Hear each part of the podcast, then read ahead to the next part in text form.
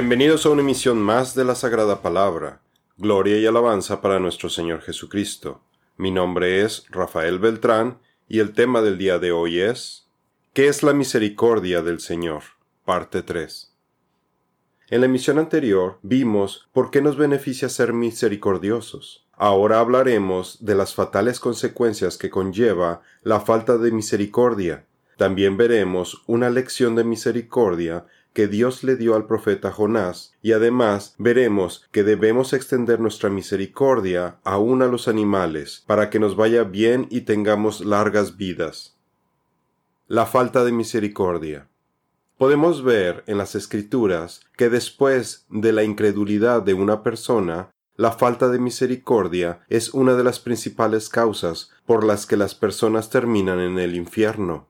En la parábola del sirviente despiadado, la falta de misericordia del sirviente despiadado lo llevó a meter a la cárcel a otro sirviente del rey, que le debía una pequeña cantidad de dinero, en comparación con la enorme deuda que el rey, en su misericordia, le acababa de perdonar. Con lo anterior, nuestro Señor Jesucristo nos explica que la falta de misericordia de este sirviente despiadado ocasionó que terminara siendo entregado a los atormentadores hasta que pagara toda su deuda. Con esta parábola, nuestro Señor Jesucristo estaba enseñando a Pedro la razón fundamental por la que debemos perdonar a nuestros hermanos hasta setenta veces siete, es decir, debemos ser siempre misericordiosos y perdonar a nuestros hermanos. Le estaba dando una lección de la relación que hay entre perdonar y tener misericordia, y la parábola termina con una advertencia.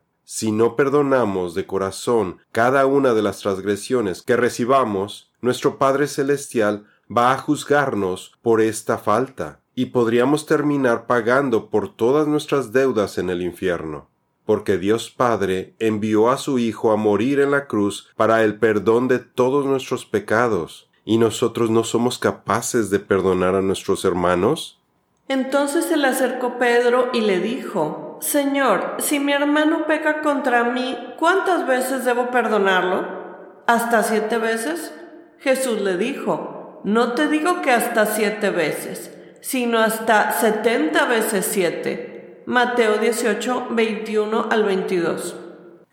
Entonces llamándolo su señor le dijo, Siervo malvado, toda aquella deuda te perdoné porque me rogaste. ¿No debías tú también tener misericordia de tu consiervo como yo tuve misericordia de ti? Entonces su señor, enojado, lo entregó a los verdugos hasta que pagara todo lo que le debía.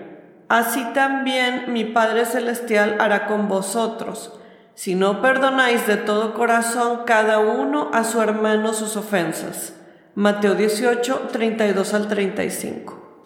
En la oración del Padre Nuestro, Yeshua nos enseña precisamente acerca de la misericordia de Dios cuando decimos perdona nuestras ofensas, así como nosotros también perdonamos a los que nos ofenden. Con esta petición estamos buscando la inmensa misericordia y la gracia del Señor, tal y como lo hizo el sirviente despiadado. Pero a diferencia de Él, nosotros nos comprometemos a ser misericordiosos y a perdonar lo que se nos debe, las cuales son deudas minúsculas en comparación con las faltas que el Señor nos perdona. Al perdonar, Dios nos ayuda para que desaparezcan el rencor y los resentimientos que pudiéramos tener hacia otras personas, lo que adicionalmente nos beneficia porque se elimina el impedimento para que estemos llenos de la paz y la alegría del Señor. Jesús dice, porque si ustedes perdonan a los hombres sus transgresiones, también su Padre Celestial les perdonará a ustedes. Pero si no perdonan a los hombres, tampoco su Padre les perdonará a ustedes sus transgresiones. Mateo 6, 14 y 15. Jesús dice, sean ustedes misericordiosos, así como su Padre es misericordioso. Lucas 6:36. Sean más bien amables unos con otros, misericordiosos, perdonándose unos a otros, así como también Dios los perdonó en Cristo. Efesios 4:32. Otro ejemplo de la falta de misericordia es el hombre rico e incrédulo, que conociendo a Lázaro demostró una total indiferencia y la falta de misericordia ante su hambre y necesidad. Y entendemos que esto fue su perdición, porque terminó en tormentos y quemándose, pagando por sus pecados. Jesús dijo, había un hombre rico que se vestía con gran esplendor, en púrpura y lino de la más alta calidad, y vivía rodeado de lujos. Tirado a la puerta de su casa había un hombre pobre llamado Lázaro, quien estaba cubierto de llagas. Mientras Lázaro estaba tendido, deseando comer las sobras de la mesa del hombre rico, los Pedros venían y le lamían las llagas abiertas. Lucas 16, 19 al 21. Peca el que desprecia a su prójimo, pero el que tiene misericordia de los pobres es bienaventurado. Proverbios 14, 21. El hombre misericordioso le hace bien a su propia alma, pero el que es cruel aflige a su propia carne. Proverbios 11, 17. Cuando se pierde la misericordia por el prójimo, las personas piensan de forma egoísta y no se preocupan por el bienestar de los demás. En este punto de indiferencia, el problema puede escalar fácilmente, ya que las personas no tan solo dejan de ayudar al prójimo, sino que además empiezan a codiciar lo que tiene el prójimo, y no ven ningún problema en tratar de quitarle lo que tiene, robo. El hombre que cayó en desgracia y que fue ayudado por el buen samaritano, precisamente había sido víctima de esto. Los ladrones lo habían despojado de sus pertenencias y además dieron rienda suelta a su violencia y lo dejaron medio muerto. Ya hemos visto anteriormente que la violencia se desata por una pérdida de autocontrol. La falta de compasión termina por generar toda clase de sufrimiento y hasta provoca guerras. Dios nos ama y quiere evitarnos todos estos sufrimientos. Nos dio su Torá y sus diez mandamientos para que nos lleven de la mano guiándonos por la vida. Codician y no tienen, matan y arden de envidia, pero no pueden obtener. Combaten y hacen guerra, no tienen porque no piden. Santiago 4.2 Tu padre no solo comía y bebía, sino que practicaba el derecho y la justicia, y por eso le fue bien. Defendía la causa del pobre y del necesitado, y por eso le fue bien. ¿Acaso no es esto conocerme? afirma el Señor. Pero tus ojos y tu corazón solo buscan ganancias deshonestas, solo buscan derramar sangre inocente y practicar la opresión y la violencia. Jeremías 22, 15b al 17. Arrepiéntete pues de esta tu maldad y ruega a Dios si quizá te sea perdonado el pensamiento de tu corazón, porque veo que estás destinado a hiel de amargura y a cadenas de maldad. Hechos 8, 22 al 23. La avaricia de Dalila hizo que traicionara a Sansón y que no se compadeciera de él, sabiendo que los soldados filisteos lo iban a atormentar y a mantenerlo prisionero hasta su muerte. Pero su falta de misericordia la llevó muy seguramente a ni siquiera disfrutar del pago que recibió porque probablemente estuvo entre las personas que murieron cuando Sansón derribó el edificio donde los filisteos ofrecían el sacrificio a su dios Dagón. También está el caso del faraón egipcio, quien, sin ninguna clase de misericordia, esclavizó a los israelitas, y que por su terquedad recibió el castigo divino de las diez plagas de Egipto, en las que perdió a su hijo primogénito, y luego él murió ahogado en el mar rojo. La falta de misericordia causa el endurecimiento del corazón. La Biblia contiene muchos ejemplos de personas que por su falta de misericordia terminaron muy mal. Judas Iscariote, quien traicionó a Cristo y luego se suicidó. Balaam, quien por dinero causó que los israelitas pecaran y murió por la espada. Nabal, quien no se compadeció de los soldados de David cuando le pidieron alimento y murió unos días después. Amán, el agageo, quien en su resentimiento hacia Mardoqueo buscó matarlo a él y además engañó al rey para que autorizara un genocidio contra todos los judíos. Pero sus perversos planes no funcionaron y murió ejecutado en la misma horca que había preparado para Mardoqueo. También sus diez hijos murieron y su casa fue confiscada. Estos son solo algunos ejemplos en la Biblia de personas que terminaron muy mal por su falta de compasión, y estas historias son una advertencia para que seamos misericordiosos y no cometamos los mismos errores. Toda escritura es inspirada por Dios y útil para enseñar, para reprender, para corregir, para instruir en justicia, a fin de que el hombre de Dios sea perfecto, equipado para toda buena obra. Segunda de Timoteo 3, 16 al 17. Porque, ¿quién se compadecerá de ti, oh Jerusalén? ¿Quién llorará por ti? ¿O quién se apartará de su camino para preguntar por tu bienestar? Tú me has dejado, declara el Señor. Sigues retrocediendo. Extenderé pues mi mano contra ti y te destruiré. Estoy cansado de compadecerme. Jeremías 15, 5 al 6. Jonás y la misericordia de Dios.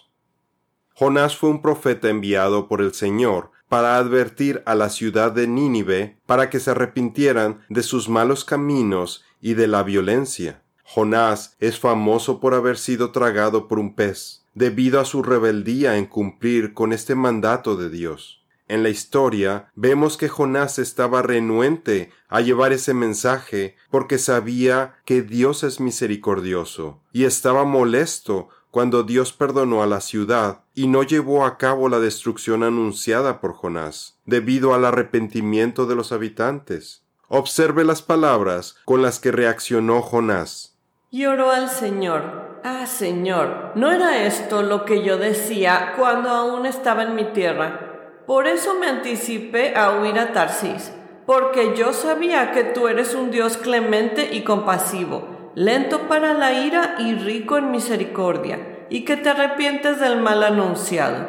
Jonás 4:2 Luego de estas palabras, Dios le dio una lección de misericordia a Jonás, dado que Jonás quiso esperar afuera de Nínive para ver qué sucedería con la ciudad se hizo un refugio y Dios hizo que creciera rápidamente una planta sobre Jonás para que le diera sombra y lo protegiera del sol.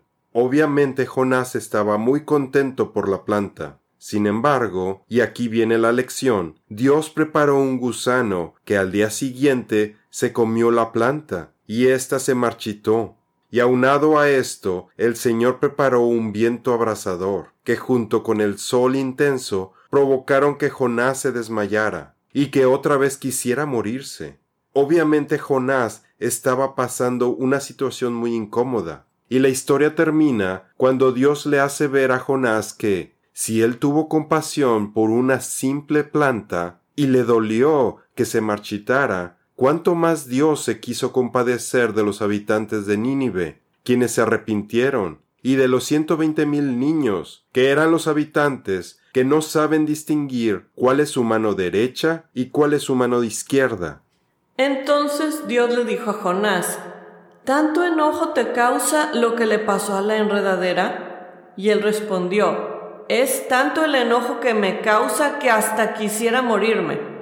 Y el Señor le dijo, tú sientes lástima por la enredadera, por la cual no trabajaste y a la cual no hiciste crecer. Durante una noche creció y a la noche siguiente dejó de existir. Y yo no habría de tener piedad de Nínive, esa gran ciudad con más de ciento veinte mil habitantes que no saben distinguir cuál es su mano derecha y cuál su mano izquierda y donde hay muchos animales.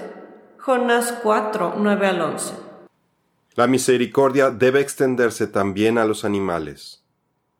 Observe que en la historia de Jonás al final, Dios también se compadeció de los animales de Nínive. El Señor está al pendiente de su creación y sabe en todo momento acerca del bienestar de los animales y requiere que nosotros también estemos al pendiente de su bienestar. Jesús dice, ¿no se venden cinco pajaritos por dos moneditas? Pues ni uno de ellos está olvidado delante de Dios. Lucas 12:6 Si vieres el asno del que te aborrece caído debajo de su carga, ¿le dejarás entonces desamparado? Sin falta le ayudarás a levantarlo.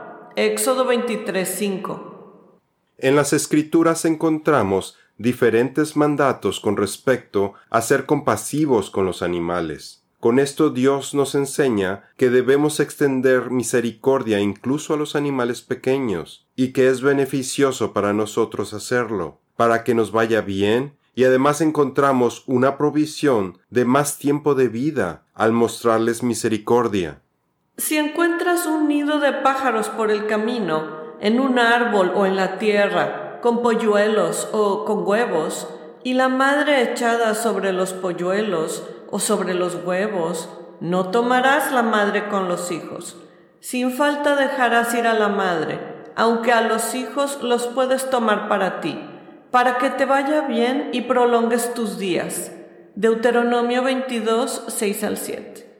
Muchas personas piensan que siguiendo dietas especiales o haciendo mucho ejercicio están llevando una vida sana, de acuerdo a la sabiduría humana, y que con ese estilo de vida vivirán más. Sin embargo, lo que realmente prolonga el tiempo de vida se encuentra en lo que Dios nos dice, en su palabra, en donde se especifica cómo debemos cuidar nuestro cuerpo, y se nos enseña que los actos de misericordia hacia las personas y a los animales prolongan nuestras vidas, y también el cumplir con el quinto mandamiento acerca de honrar a nuestros padres.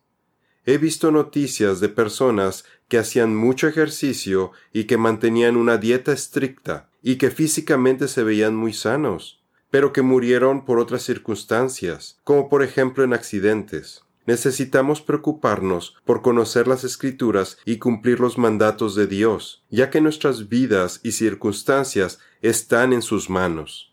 Volví la mirada y vi bajo el sol que no son los más veloces los que ganan la carrera, ni son los más fuertes los que ganan la guerra. También vi que los sabios no tienen que comer, que quien es inteligente no es necesariamente rico, y que quien tiene conocimientos no siempre es favorecido. Todos ellos tienen su momento y su ocasión. Eclesiastés 9:11. Necesitamos cuidar la creación que Dios nos dio y evitar la aflicción y el sufrimiento de los animales. Y por lo mismo tenemos que educar a nuestros hijos, especialmente si vemos que están cometiendo algún acto de crueldad hacia los animales. He visto diferentes documentales que muestran que muchos asesinos en serie empezaron sus crímenes con crueldad hacia los animales.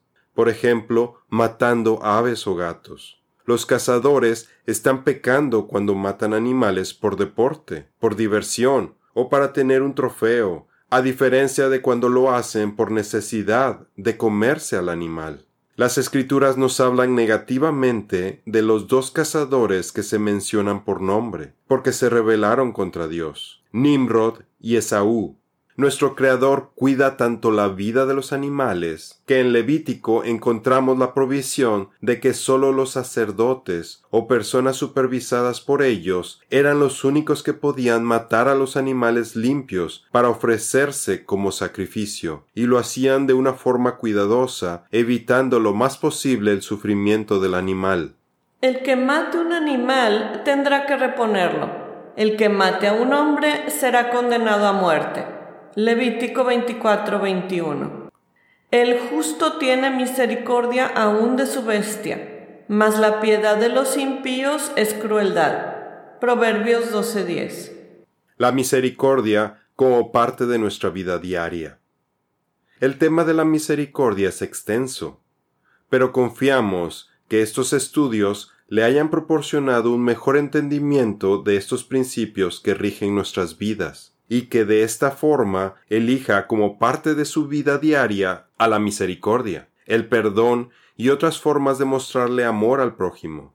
Con ello hará lo que es agradable ante los ojos de Dios, y se irá purificando o purgando al deshacerse de su iniquidad, y así cubrir cuentas celestiales pendientes, para que le vaya bien, prospere y tenga larga vida. Por la misericordia y la verdad será purgada la iniquidad, y con el temor del Señor se aparta del mal. Proverbios 16:6. Sobre todo, tengan entre ustedes un ferviente amor, porque el amor cubre una multitud de pecados. Primera de Pedro 4:8. Esto es todo por el día de hoy. Los esperamos en nuestra siguiente misión. Que Dios los bendiga.